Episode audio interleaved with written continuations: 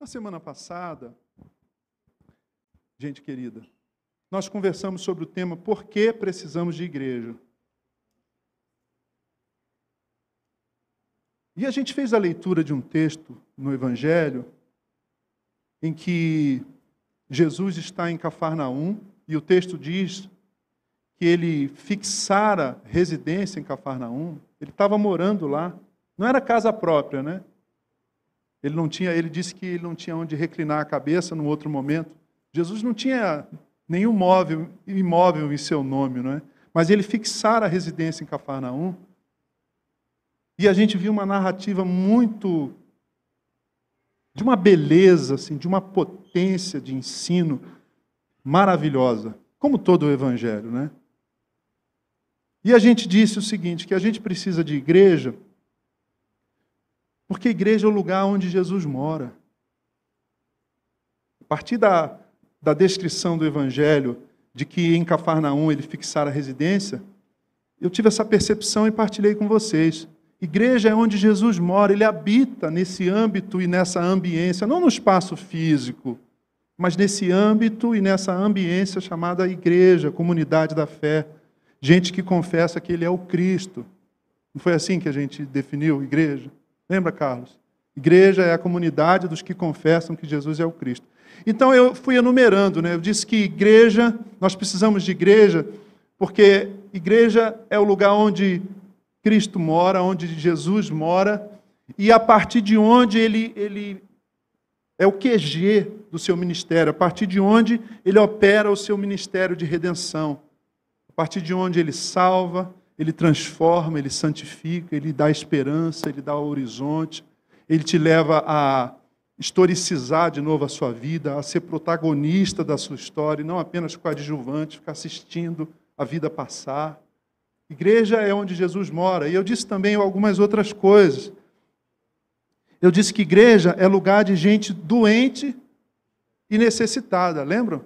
Mas esse, essa gente doente, necessitada, é curada pela graça de Deus, nesse âmbito e nesse ambiente chamado igreja. E disse em seguida que, ao lermos a narrativa daqueles quatro amigos levando o paralítico para a casa onde Jesus estava morando, tinha uma multidão muito, muito grande, eles não conseguiam atravessar a multidão, não tinham um, um, um apoio logístico uma diaconia como a gente tem aqui na comunidade de Jesus. E aí quatro amigos o descem pelo teto, né, fazem como se diz na roça, um giral, uma base, assim, uma cama de madeira e cordas. E aí eu disse que, em terceiro lugar, a igreja é lugar de solidariedade e amor na prática. Se você ainda não experimentou isso, olha, você precisa chegar junto, chegar mais, chegar perto fazer parte mesmo, não assistir culto. Porque igreja é lugar, Jussara, de solidariedade e amor na prática. E disse que igreja também é lugar de fé compartilhada, porque foi tocante demais. Algumas pessoas me deram essa repercussão, esse feedback, de que, uh, da, da percepção que nós tivemos juntos ao ler o texto, o texto diz que Jesus curou o paralítico por causa da fé dos seus amigos. Eu achei isso de uma lindeza, irmãos. Não é, não é bonito isso? O Senhor realiza milagres na nossa história, até quando a gente não crê, porque tem gente que crê por nós e ora por nós. Então, igreja é lugar onde Jesus habita, igreja é lugar de gente doente, necessitada, igreja é lugar de solidariedade, amor na prática, igreja é lugar de fé compartilhada. E aí o texto, o texto vai avançando e a gente viu que eles começaram a discutir por que, que Jesus, por que, que Jesus perdoou é, pecados, porque só Deus poderia perdoar pecados. Uma discussão estéril, inócua, oca, vazia, sem propósito, estúpida. E eu afirmei que igreja, portanto, é lugar de vida e não de religiosidade. Deixa, deixa as discussões estéreis da teologia ou da religiosidade fora desse lugar chamado igreja. Nós temos aqui a presença de um teólogo querido, meu amigo. Vamos ver você inteirão aqui, Marcinho. Márcio é um teólogo, tem dois doutorados, pós-doc, né? mas é um pastor. Tem hora que toda a discussão, toda a tertúlia, todo o embate da academia não serve para a gente consolar quem chora, né, Márcio? É só a gente amar com um abraço, com um abraço do, do Nazareno. Jesus é o Deus que abraça. Falei sobre isso outro dia. Mas tem gente que fica no embate teológico estéreo. Igreja não é lugar disso. E aí a gente terminou dizendo que igreja é lugar de recomeço, porque o paralítico pega a maca, lembram? Pega a maca como um souvenir do seu estado anterior de miséria, de pobreza, de marginalização, de falta de dignidade, e ele segue a sua estrada. Até citei o nosso irmão Ivan Lins, lembra? Começar de novo e contar comigo, vai valer a pena ter amanhecido. E o texto diz que todo mundo começou a dar glória a Deus. Não apenas como a gente faz, glória a Deus, mas dar glória a Deus no sentido mais profundo, existencial, mas também dizendo glória a Deus. Igreja é lugar de tudo isso. Bom, nós precisamos de igreja, porque igreja é esse âmbito e esse ambiente onde tudo isso acontece. Mas aí, uma outra pergunta é suscitada quando a gente pondera nessas coisas. Se igreja é lugar de coisas tão bonitas, e quando a igreja não é igreja? E quando a tua experiência de igreja te machuca? E quando você vive uma religiosidade tóxica, como diz o Philip Yancey? E quando aquele que era para te curar te fere? E quando a instituição te maltrata?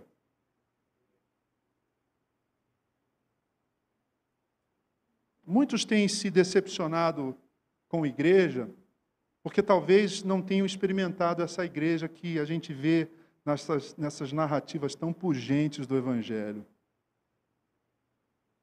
Talvez você que está com a gente hoje de manhã, ou você que está aqui, não tenha essa vivência que eu tenho de igreja, porque você tenha experimentado uma igreja falsificada, uma experiência, uma vivência falseada, não a igreja legítima, conforme a descrição das Escrituras. Agora, gente, essa coisa de falsificação é, é, complicada, porque nem sempre a falsificação é óbvia, né? Se você pegar uma nota de 100 reais, você de cara assim sabe que é, que é falso. Se for 100 dólares, então, é mais difícil ainda, não é? Se alguém te der uma camisa da Nike, dependendo do, do, da origem do, da falsificação, você, você, você é ludibriado. É ludibriado. Sabia que na China, eu vi outro dia um, uma foto, eles falsificam até. Estou falando da indústria chinesa correta, porque tudo é feito na China, né? do seu iPhone ao motor de, do carro, que peças de não sei o quê, de avião. Não é? Mas há falsificação na China de Guaraná Antártica. Caramba, não é incrível? Não é? Então, nem sempre essas falsificações elas são tão óbvias. Como é que a gente discerne? Como é que a gente cons consegue perceber se a nossa experiência comunitária, se a nossa experiência de fé é vivida numa igreja legítima ou numa falsificação genérica de cristianismo? Você já tinha se perguntado? Os reformadores pensaram nisso, Lutero se debruçou sobre isso. Ele falou sobre a ceia do Senhor ser ministrada corretamente, sobre o batismo ser ministrado corretamente, sobre a pregação das Escrituras ser ortodoxa, ortodoxa, ou seja, ser fiel à sã doutrina. Mas aí, lendo a Bíblia, orando essa semana, eu fui buscar nas Escrituras, especificamente no livro do Apocalipse, nas cartas, as sete igrejas da Ásia, cartas que Jesus pede que o seu servo João, quando ele estava exilado na ilha, ele tem uma visão. E lá em Pátimos, João recebe essa incumbência de ser um carteiro, ser um courrier. De entregar para as, para sete grandes igrejas da Ásia Menor, uma região onde é a Turquia hoje. Turquia é um país extraordinário, né? Eu fui num projeto missionário, passei pela Turquia. Muitas das páginas das Escrituras acontecem onde hoje é a Turquia. E essas sete cartas, as sete igrejas, elas fundem-se num amálgama, num amálgama, como dizem os dentistas, elas têm uma fusão e tornam-se uma só mensagem para a igreja de Cristo de todos os tempos e todos os lugares. Nesse sentido, então, irmãos, irmãs, amigos e amigas, a mensagem que Jesus transmite para João em Pátimos e que deveria ser transmitido para aquelas sete igrejas é uma mensagem urgente e importante de Deus para mim e para você hoje. Que você tenha olhos para ver o que Ele te revelar hoje de manhã e que você tenha ouvidos para ouvir o que Ele tem para falar hoje de manhã, porque Ele tem coisas para falar com você hoje de manhã.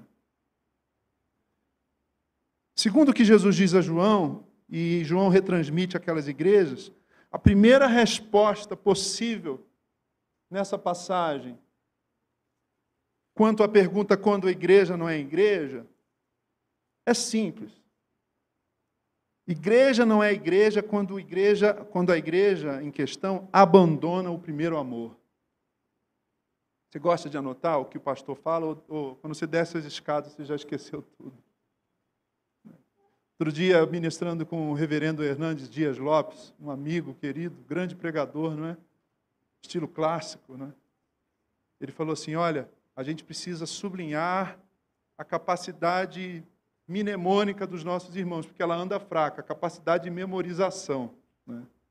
Então, se, se vocês me permitem, eu quero repetir o que eu tenho a dizer aqui. Então, a primeira coisa, a primeira marca, a primeira característica de uma igreja que não é igreja é que ela abandona o primeiro amor. Apocalipse capítulo 2, versos 1 e 2 trazem assim para nós a palavra do Senhor. Ao anjo da igreja em Éfeso, escreva: Estas são as palavras daquele que tem as sete estrelas em sua mão direita e anda entre os sete candelabros de ouro. Conheço as suas obras, o seu trabalho árduo e a sua perseverança. Sei que você não pode tolerar homens maus, que pôs à prova os que dizem ser apóstolos, mas não são e descobriu que eles eram impostores. Você tem perseverado e suportado sofrimentos por causa do meu nome e não tem desfalecido. E ele diz para a igreja em Éfeso: Contra você, porém, eu tenho isso. Você abandonou o seu primeiro amor. Vejam a estrutura da fala do Senhor para a igreja em Éfeso. Ele elogia, bom, vocês têm feito coisas boas, vocês têm até desmascarado, vocês têm descoberto que há impostores da fé, que é uma pilantragem da religião. E quão, quão, quão contemporâneo é isso, não é, irmão? No entanto, contudo, vocês deixaram o primeiro amor. Talvez você já tenha escutado alguns sermões nesse texto, algumas mensagens algumas exposições bíblicas, mas o que é esse primeiro amor? A gente não tem. Deixa eu dizer como eu entendo, como eu penso, como eu leio esse texto. A gente não tem que pensar muito para descobrir o que é o primeiro amor, não, gente. O primeiro amor é o amor que vem primeiro. É o amor que está em primeiro lugar. O primeiro amor é o amor a Jesus de Nazaré e aos nossos irmãos. O primeiro amor é a simplicidade da fé. Já viu criança orando? Já viu novo convertido orando? É um barato, não é não? Ah, Jesus, você é tão lindo. Crente velho não ora assim. Ah, papai, eu me comovo quando vejo um novo convertido orando, neófito, pastor Silas. Que eles têm um desprendimento, eles têm uma não conformação, uma não conformidade, melhor dizendo, o nosso jeitão evangélico. Senhor, nosso Deus, nosso Pai, mais uma vez estamos na tua presença pedindo perdão pelos nossos pecados, palavras, pensamentos e obras. Ó oh, Deus, pecado de omissão, pecado de comissão. Crente velho ora assim. Crente que perdeu o primeiro amor. Crente novo né, Edu? Ah, papai. Chama Deus de papai. Jesus falou para a gente chamar Deus de papai mesmo, né? Aba.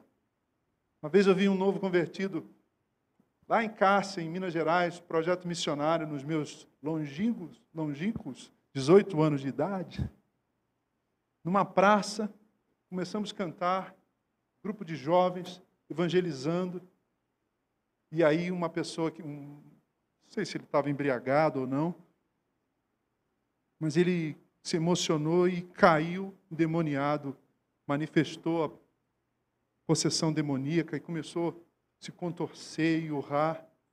E aí alguns crentes velhos deram um passo para trás, mas o crente novo deu um passo para frente e falou: Seu desgraçado, sai daí agora. Xingou o demônio. Isso é coisa de crente novo, cara. Porque é um desgraçado mesmo, né? Não está sob a graça de Deus.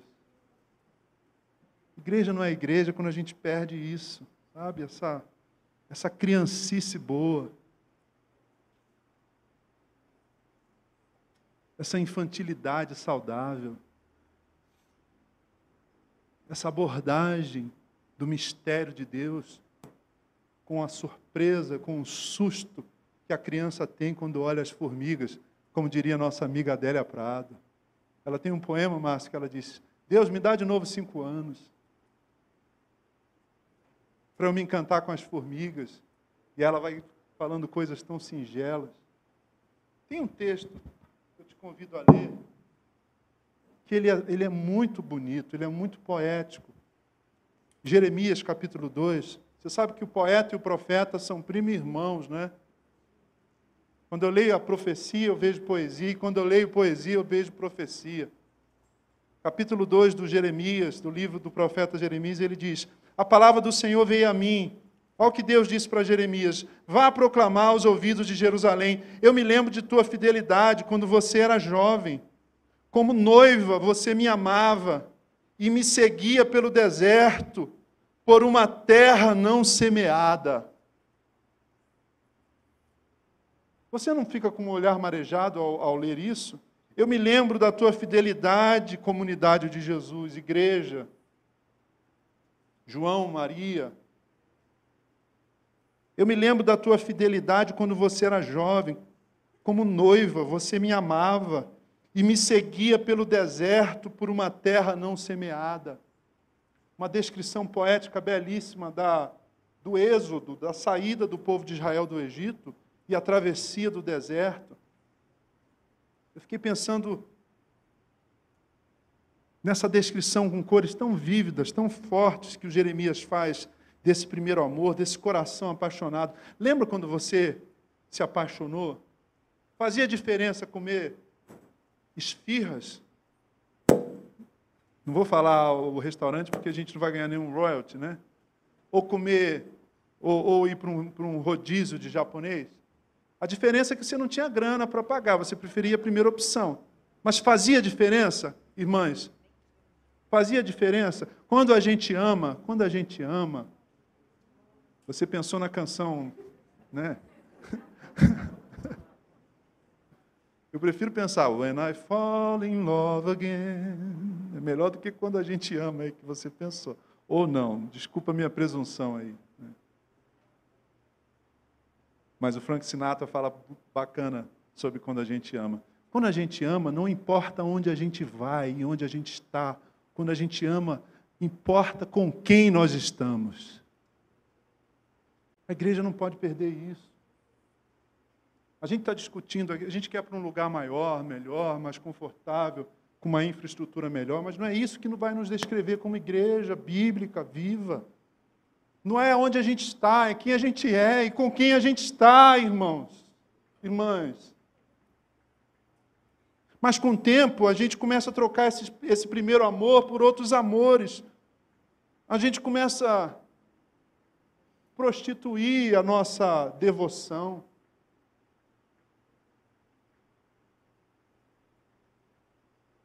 Exemplos de amores que substituem o primeiro amor. Popularidade. A nossa igreja tem que ser popular. Essa megalomania evangélica, não é? Talvez você esteja ferido porque você veio de um ambiente de igreja que o seu líder era um megalômano. ganhar a cidade. Ganhar a cidade, é mesmo. Jesus teve 12 discípulos e dois o decepcionaram. Outro amor fácil de roubar o primeiro amor, de ocupar o primeiro amor no nosso coração. A igreja empresa, a igreja SA. A gente tem um cuidado aqui, não é, Marcelo? A gente falou sobre isso essa semana, com a excelência. Mas aqui não é ISO 9001, não é, não é com todo respeito ao, ao, ao Nelson e o pessoal aí da, das montadoras aqui, não é Kaizen, não é 5S, não é qualidade total. Nós é pobre, mas nós é limpinho. Você concorda comigo? Corintiano. Não é igreja se Augusto. Não é empresa, não.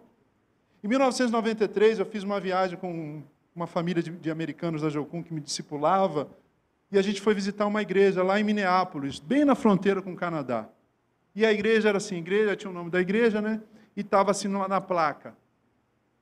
Cultos de domingo, às 10 horas, louvor contemporâneo. Às 18 horas, louvor tradicional.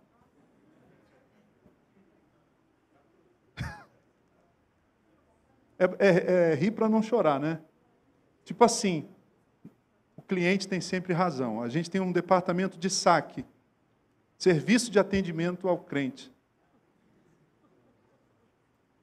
O Ricardo Agreste, pastor e amigo querido, pastor da comunidade presbiteriana da Chácara Primavera em Campinas, ele conta que recebeu um e-mail de um irmão dizendo: Prezado reverendo, ele disse, Gerson, quando alguém me chama de reverendo assim no e-mail é porque vem bucha.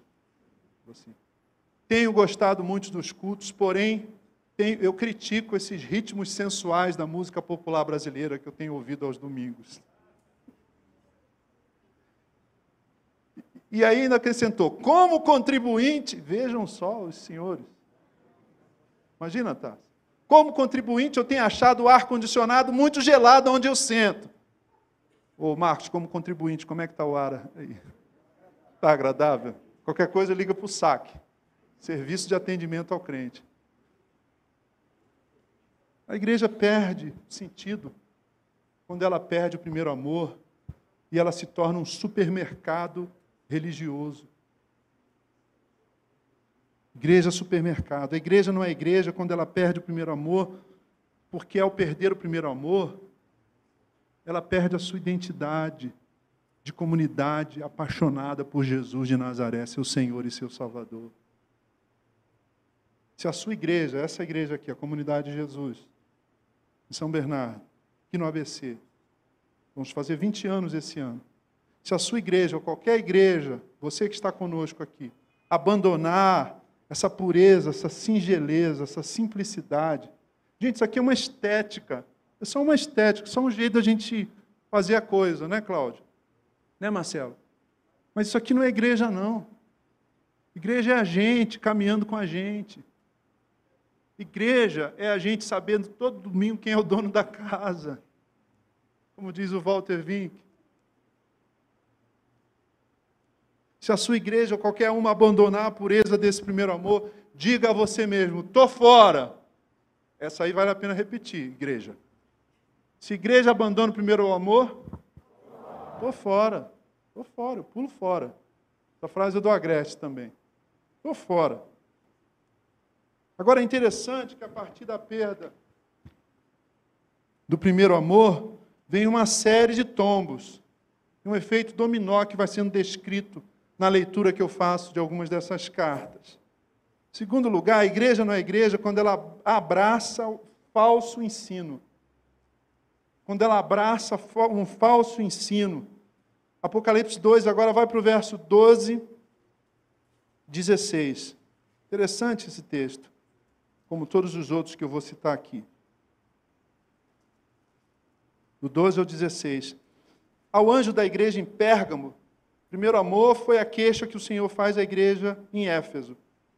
Agora, a igreja de Pérgamo, o Senhor diz o seguinte: ao anjo da igreja em Pérgamo, ao pastor, é uma leitura para essa expressão anjo, que está em Pérgamo, escreve: Estas são as palavras daqueles, daquele que tem a espada afiada de dois gumes. Sei onde você vive, Onde está o trono de Satanás? Há uma discussão aqui dos teólogos se era onde estava um, um templo de Zeus, enfim. Contudo, você não permanece fiel ao meu nome. Você permanece fiel ao meu nome e não renunciou à sua fé em mim, nem mesmo quando Antipas, minha fiel testemunha, foi morto nessa cidade onde Satanás habita. De novo, Jesus faz um elogio, ele assopra, depois ele bate, mas bate mesmo. Ele diz: no entanto, tenho contra você algumas coisas. Você tem aí pessoas que se apegam aos ensinos de Balaão, que ensinou Balaque a armar ciladas contra os israelitas, induzindo-os a comer alimentos sacrificados a ídolos e a praticar imoralidade sexual. Está falando de sincretismo, de um ensino que, que incitou, promoveu sincretismo. De igual modo, você tem também os que se apegam aos ensinos dos nicolaítas. Há uma grande discussão aqui na teologia, nos comentaristas de Apocalipse, o que é esse ensino, então não vou me deter nele. Mas o Senhor diz: portanto, arrependa-se, senão virei em breve até você e lutarei contra eles com a espada da minha boca. Igreja deixa de ser igreja também quando ela abraça um falso ensino. Irmãos, essa semana a minha conta no Google foi hackeada, você acredita? Apesar do segurança em dois passos, você tem que colocar o nome do seu celular, se você loga, se você entra no Google, no Gmail, no, no Google Drive, no, no, Docs, tudo isso que, que, que eles dão para a gente usar aí, dão entre aspas, você precisa uma confirmação no celular. E, e do nada, eu fui entrar no meu e-mail, estava sem a senha, fui botar a senha, a senha mudou. Aí fui pedir para receber a senha, o celular era um celular dos Estados Unidos. Você acredita? 15 anos de Gmail. Meu Google Drive tem fotos dos meninos bebês, coisas da igreja, pastas e mais pastas da igreja. Me deu um desespero, liguei para o Campói, liguei para o. Mandei até uma mensagem para você, depois te conto para um, para um amigo do Rio de Janeiro, fiquei até três da manhã tentando resolver isso, não achava o link. O que, que é, o que, o que significa isso? Alguém, não sei como, conseguiu trocar minha senha e aí entrou no meu canal do YouTube com 13 mil seguidores, botou a, a, o logo dele, o nome de uma empresa, apagou meus vídeos, bloqueou meus vídeos e começou a fazer live de fraude de Bitcoin doe Bitcoin e concorra a um carro de luxo. Aí fica passando os carros Mercedes-Benz. Um amigo de Campinas, o Silas Angelon aqui da igreja. Pastor, você está transmitindo live de fraude de Bitcoin? Estou, é um jeitinho de ganhar um dinheiro extra aí, né? Sabe que a prebenda pastoral não, não anda bem. Deu um desespero, irmãos. Graças a Deus, depois de muitas horas, até o final da, do dia de ontem, eu consegui falar com uma pessoa do, do, do Google e começamos um processo que vai demorar alguns dias para eles comprovarem que eu sou eu. E que o cara que está lá vendendo Bitcoin num canal de, YouTube de um pastor que é músico, não tem nada a ver com esse pastor que é músico. Mas isso é uma metáfora interessante para a gente pensar. O Satanás, ele, ele insere aqui um Trojan, um programa pirata, ele insere. Ele coloca aqui, Cláudio, um cavalo de Troia, que é outra expressão para coisa de vírus, e aí ele vai começa a usurpar aquilo que é nosso. Aquilo que a gente foi conquistando com anos e anos de caminhada, de obediência a Jesus de Nazaré, de vida sacrificial. Ele começa a usurpar o louvor, Marcinho. A gente vem aqui para frente, mas não é mais o louvor da comunidade de Jesus, é outra coisa. Porque a nossa espiritualidade, a nossa teologia foi hackeada, foi usurpada, foi roubada. Falso ensino. O falso ensino é um cavalo de Troia, é um trojan, é um vírus que afeta a saúde do corpo de Cristo. E eu ficaria muito tempo aqui descrevendo alguns desses vírus de falso ensino. Essa teologia da prosperidade, que nem é teologia, né, Márcio? Não tem substância. E nem é prosperidade, porque ela é muito reducionista. Porque prosperidade nas Escrituras não é só ter dinheiro, não, é deitar e dormir em paz. É ser amado e respeitado pela sua esposa e pelos seus filhos, homens. Então a igreja deixa de ser igreja quando o diabo se aposta das nossas senhas, dos nossos passwords espirituais. O amor, não é assim? O amor não é uma senha para a gente? O amor não abre o funcionamento da nossa economia emocional, espiritual, dos nossos relacionamentos? Não é, Ricardo? Não é o amor de Deus? Mas aí, ao invés do amor, ele coloca outra coisa. Ele, ele, ele tira a graça, ele tira o evangelho, ele começa a postar falso ensino. E a igreja deixa de ser igreja. E aí a gente está aqui perdendo tempo. Teologia da prosperidade, que nem é teologia, nem é prosperidade, a religiosidade, a graça barata. Tenho falado sobre isso, como diz Bonhoeffer. Se essa igreja aqui, a comunidade de Jesus, ou qualquer igreja dos que estão conosco, nossos amigos, não hackearam nossa conta, não, né, Marcelo? A gente está lá, né? Bom. Começar a postar falsos ensinos, essa conversa de Balaão e de Nicolaíta, versão 2.0, diga para você mesmo: Estou fora, estou fora. Tem mais o que fazer, ficar ouvindo o pastor dizer que Ouvi um pastor dizer que Deus é como a porta automática de um, de um aeroporto. Se você se aproximar o suficiente, ele se abre para você. Que Deus mais chinfrim, né?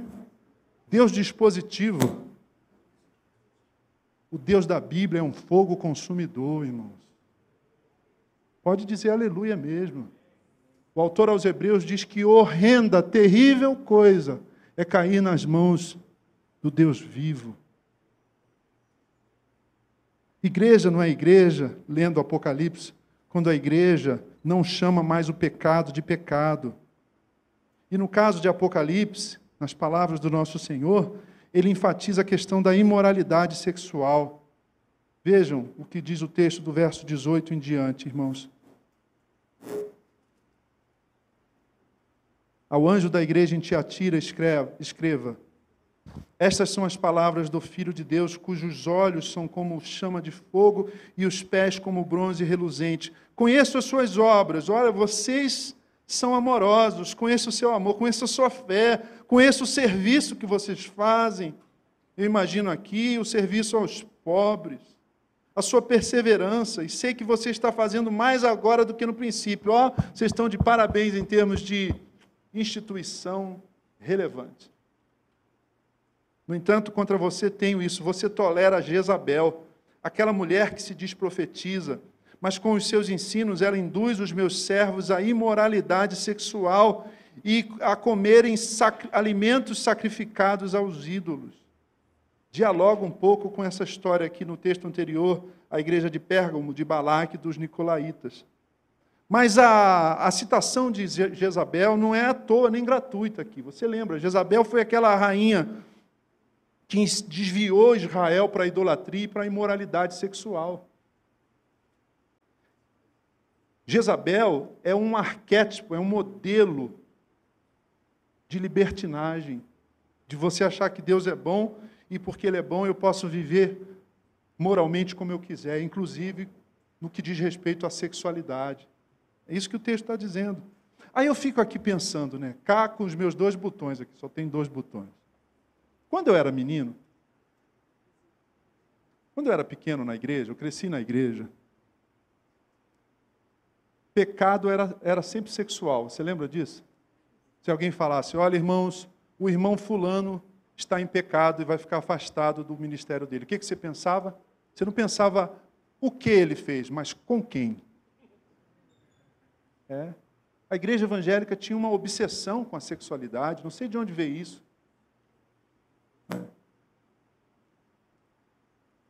O que era ser crente?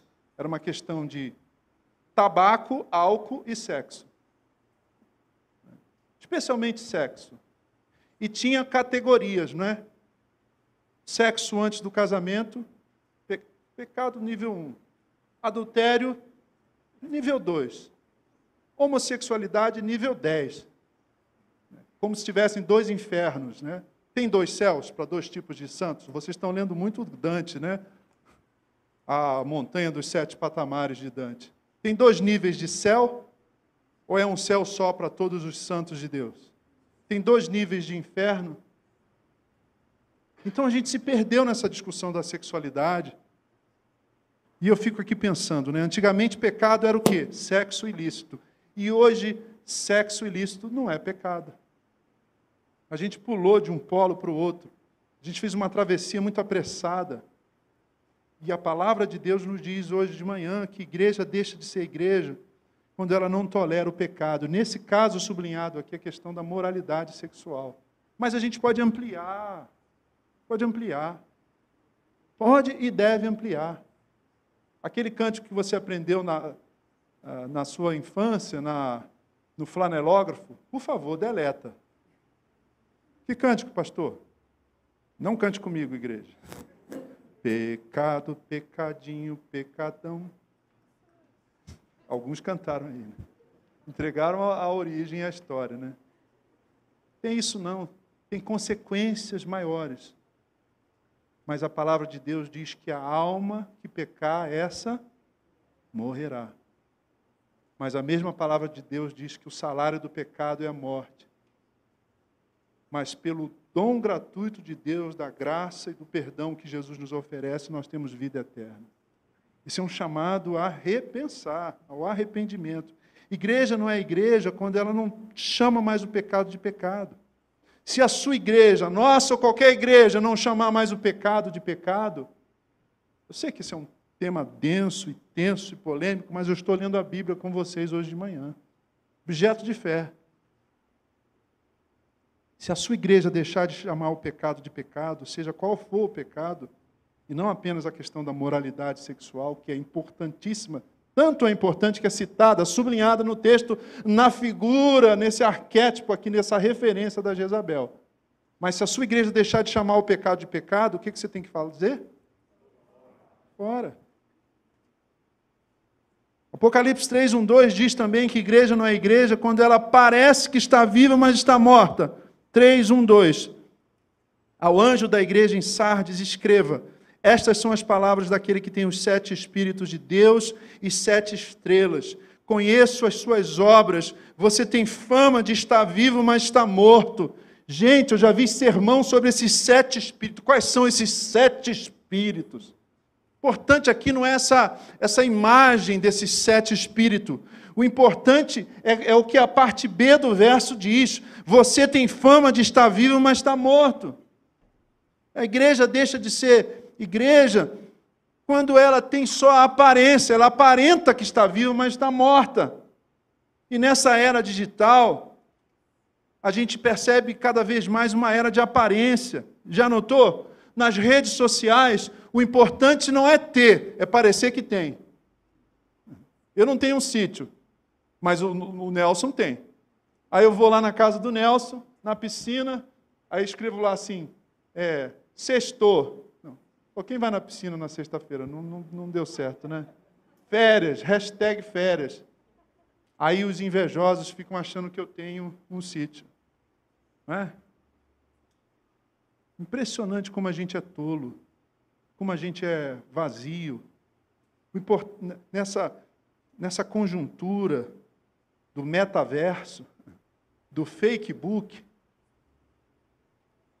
essa cultura de aparência, o importante não é ter, mas parecer que tem.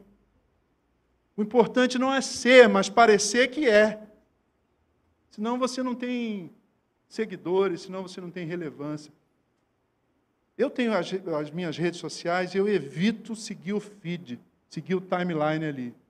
Ou então pesquisar para ver o que tem, porque é deprimente ver o que as pessoas postam para ter popularidade, irmãos. É deprimente. E algumas igrejas são absorvidas por esse etos, por esse ambiente, por esse conjunto de práticas. E vão se mundanizando e começam a viver de aparência. A gente está querendo dar um up aqui nas nossas redes sociais, é só para ter mais gente sabendo que a gente está aqui. Mas não é para dizer que a gente é mais do que a gente é. Porque todo mundo parece mais bonito. Né? Todo mundo parece mais inteligente no Twitter. Todo mundo parece mais bonito no Instagram. Instagram. Não é? Mas igreja é feito de pessoas reais com seus dramas reais, Carol. Igreja não é amontoado de manequins religiosos. Você já viu manequim? Impressionante, né? Não tem nenhum manequim barrigudo. Tinha que ter, pô. Já viu, Marcelo, um manequim assim, tipo si bemol, aquele bemol assim? É. Às vezes o braço está torto assim também, né? As, as, os manequins femininos, olha, é um sonho, de, é, o, é o corpo modelo de qualquer mulher, não é não, gente? Como se diz em francês, com aquele derrière. É assim que fala? Derrière? Né? Com aquela parte posterior, avantajada. Mas aí você chega perto, apesar de ser uma referência de beleza, curvilínea, não tem vida ali, é um boneco morto. Igreja deixa de ser igreja quando ela é um amontoado de manequins religiosos e você chega perto, não tem vida, não tem espiritualidade, não tem afeto, não tem devoção, não tem partilha, não tem santidade, não tem obediência, não tem relevância. Se a sua igreja. Ah, eu lembrei de um texto aqui. Lembram que Jesus acusou os fariseus de serem sepulcros caiados? Aquela época era uma época muito mais simplória em relação à nossa época. Naquela época, um sepulcro que era pintado de cal já era um baita sepulcro, porque no geral as pessoas eram enterradas, sepultadas em cavernas, em grutas. Então, se havia um sepulcro e ele era caiado, não é? Ele já era assim uma sepultura importante. E aí Jesus diz assim: "Ai de vocês, escribas e fariseus, por fora vocês são um sepulcro caiado, mas por dentro é só podridão, decomposição, morte, cinza e pó. Se a sua igreja, se você perceber que a nossa igreja está se tornando, ou venha se tornar, Deus nos livre, um amontoado de manequins religiosos, por favor, em nome de Jesus, eu os autorizo a dizer: fora. Igreja é feita de pessoas reais diversas, diferentes. Martin Luther King, uma vez citando o Dr. Billy Graham, disse que domingo de manhã nos Estados Unidos é um momento de maior segregação na América. Por quê? Porque você tem igreja só de negros, você tem igreja só de brancos, só de brancos muito ricos, só de brancos classe média, e vai por aí. Só de louvorzão contemporâneo, extravagante nem sei mais o que adjetivo usar. Né? E só de música tradicional. Irmãos, enquanto eu estiver servindo a Deus nessa comunidade, eu quero que a gente tenha essas matizes todas de cores. Que o pentecostal se sinta em casa aqui. Que o tradicional, olha, viu aí? Que o tradicional se sinta em casa aqui. que o erudito se sinta em casa aqui. Nós temos Nessa, nesse grupo aqui pequeno, hoje de manhã, tem alguns professores universitários. Gente que estudou mais de, sei lá, 10 anos para chegar a um doutorado. Mas a gente veio discutindo agora, eu e Sinha, sobre a questão do casamento da Neide, nossa irmã, que morava com, com seu esposo há muitos anos e ela entendeu agora, quer regularizar o casamento, mas ela precisa de 500 reais para pagar o cartório. Semi-analfabeta. E aí a gente vai ver com o fundo social da igreja como é que a gente socorre essa irmã. Por quê? Porque a igreja é lugar de pessoas reais. Amém, irmãos? Primeiro amém que eu peço hoje de manhã. E eu termino. Já bateu aqui os meus 30 minutos.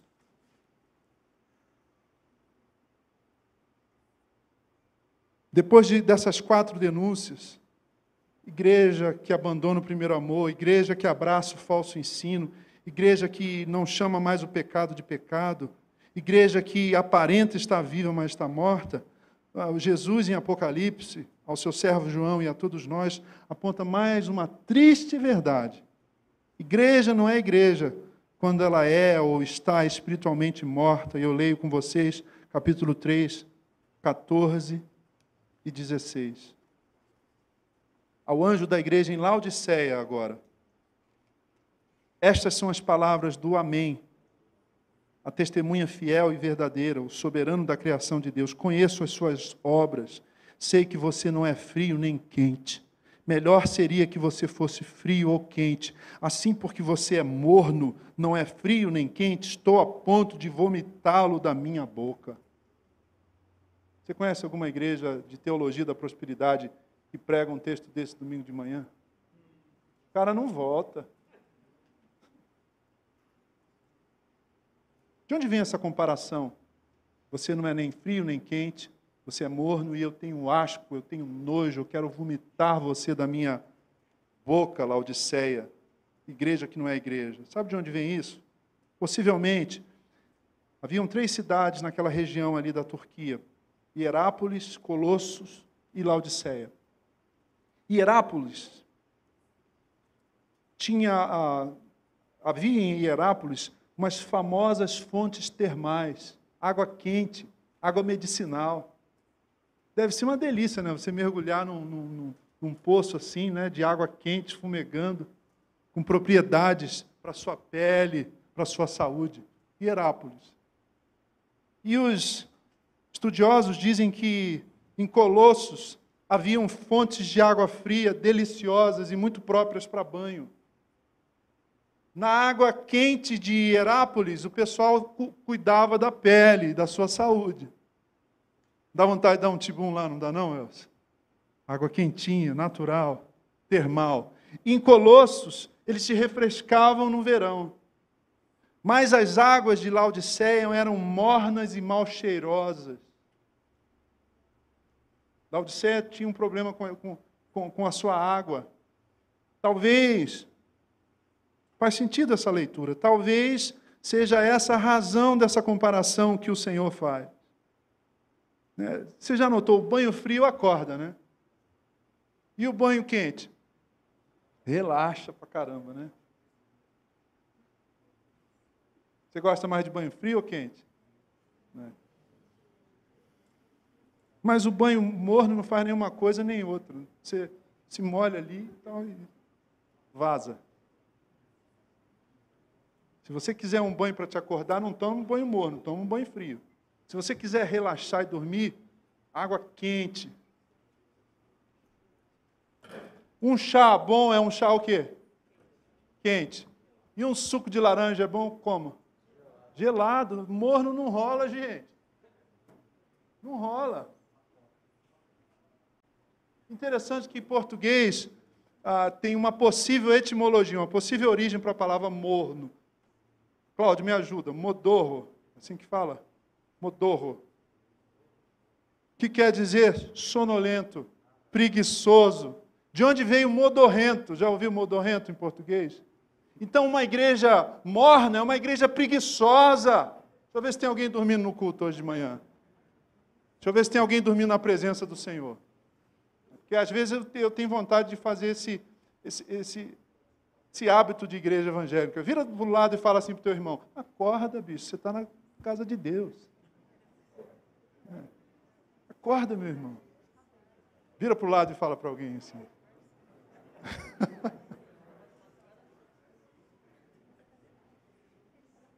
igreja deixa de ser igreja quando ela é modorrenta. Cara, louvor está lá, esfuziante, efusivo, saltitante. Né? Lembro do Ademar de Campos, quando eu ia na Comunidade da Graça, nos anos 80. O Ademar dirigiu o louvor cantando assim: Ele é o leão da tribo de Judá, Jesus. Quem lembra no CPPC ali na, Liberdade? Só meus amigos da minha faixa geriátrica.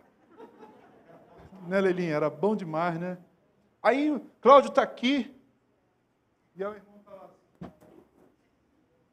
Ainda se apoia assim na perna para não cair. De tão sem energia. Tem gente parece que vem com preguiça. Não vem. Se você está com preguiça, dorme, cara. Dormir é bom. Descansar é tão sagrado como quanto trabalhar. Mas se você se reunir com seus irmãos, não fica aí nessa atitude modorrenta, com todo respeito. Participe do que Deus está fazendo no nosso meio domingo de manhã. Amém? O Dimas, quando dirige o louvor, fica até com medo. Qualquer hora ele vai voar. Um pouquinho menos, Dimas, mas, mas eu prefiro assim. Né? Sobretudo, irmãos, desculpem as minhas brincadeiras, sobretudo, mornidão para mim significa mediocridade.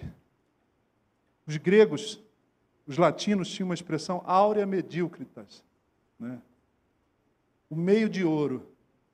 Eles louvavam essa áurea medícritas, esse, esse meio termo de ouro. Ah, eu não sou nem oito nem oitenta. Mas o Senhor, para Jesus de Nazaré, para o nosso Senhor, não tem esse negócio de, de áurea medícrita, de meio termo de ouro, não. Para Ele a gente tem que ser quente ou frio. Se você está aqui, você é quente. Agora, se você não está aqui, você é frio.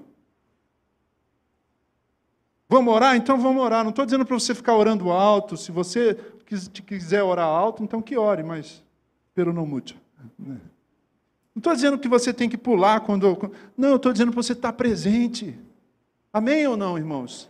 Temos que estar presente. Vamos ter voluntário dia 25. Igreja modorrenta não vem ninguém, só o João. Né, João? Igreja viva, as pessoas se envolvem. Vamos subir o morro? Bora subir o morro. Né, Augusto? Vamos fazer campanha? Bora fazer campanha. Uma espiritualidade que não é modorrenta é uma espiritualidade viçosa, verdejante. Eu acho isso maravilhoso quando eu vou numa comunidade mais carente, irmãos, e aí eu começo a cantar: Como deixa.